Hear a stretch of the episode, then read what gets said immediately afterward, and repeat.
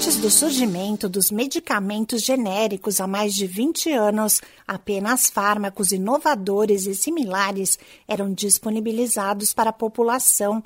A partir da Lei 9.787, de fevereiro de 1999, os remédios produzidos com os mesmos princípios ativos dos convencionais, sem levar uma marca na embalagem, revolucionaram a saúde brasileira mas muita gente não sabe ao certo se existe diferença num tratamento quando o remédio usado é genérico.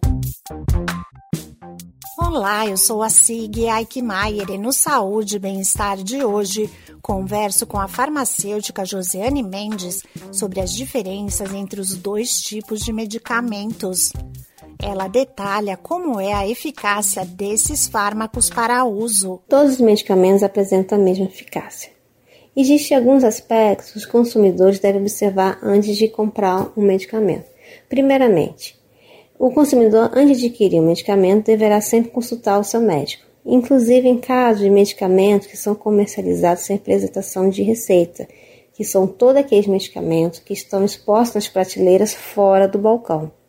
O uso excessivo desses medicamentos sem avaliação de um profissional da saúde, ele pode chegar até a mascarar uma enfermidade. O que difere é que os medicamentos diferentes são aqueles pioneiros, que foram desenvolvidos e registrados nos órgãos competentes por um único fabricante.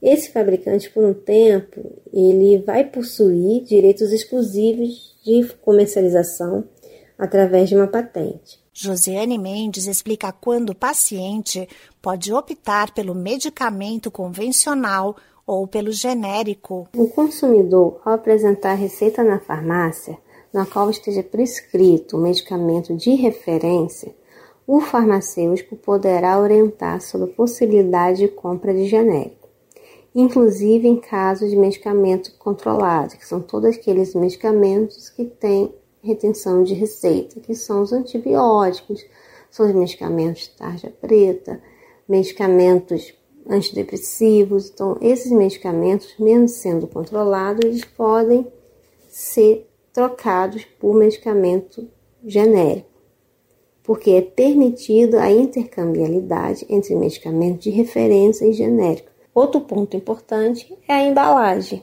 Ao comprar um medicamento, é importante você observar se a embalagem está íntegra, se ela corresponde é, ao medicamento que foi prescrito pelo médico, a validade. Com a popularização da fabricação dos genéricos, uma dica para o consumidor é fazer uma pesquisa de preços e quantidades na hora de decidir pelo produto.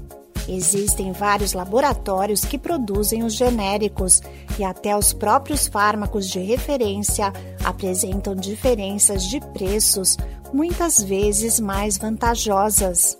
Esse podcast é uma produção da Rádio 2.